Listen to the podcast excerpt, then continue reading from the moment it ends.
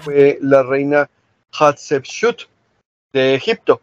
Bien, eh, no sé si recuerdan más o menos la situación, pero cuando los faraones morían, normalmente el primogénito tomaba el lugar del faraón, se convertía en el faraón y por lo tanto era investido y tomaba decisiones, pero muchas veces la muerte se presentaba cuando el, heredero era apenas un infante, era un niño.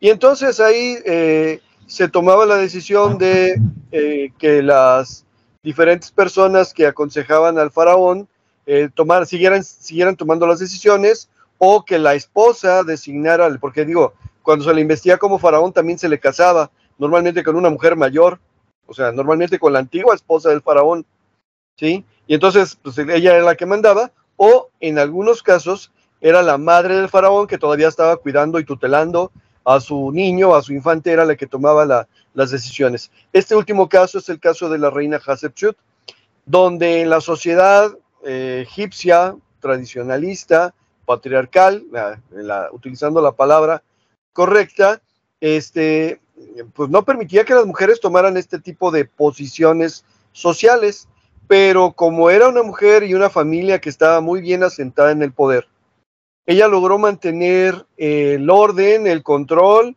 y quedarse en el puesto, eh, con, siguiendo que con el tiempo este, fuera reconocida como una gran gobernante. O sea, no fue tan despótica, hizo grandes cosas por su cultura, hizo grandes cosas por su imperio y de alguna manera logró mantener la hegemonía en lo que llegaba el siguiente faraón.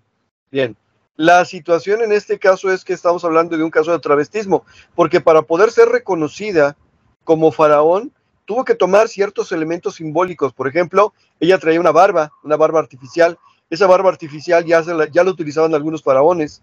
Y ella se rapaba la cabeza como lo hacían los, los faraones varones. O sea, tuvo que tomar la apariencia, tuvo que tomar las cuestiones de forma, de símbolo, para poder ser, siendo una mujer, cumplir las voluntades de, eh, eh, y ejercer el poder sobre una sociedad estrictamente patriarcal y misógina. de una vez lo digo, ¿no? Entonces, bueno, eso es un primer ejemplo.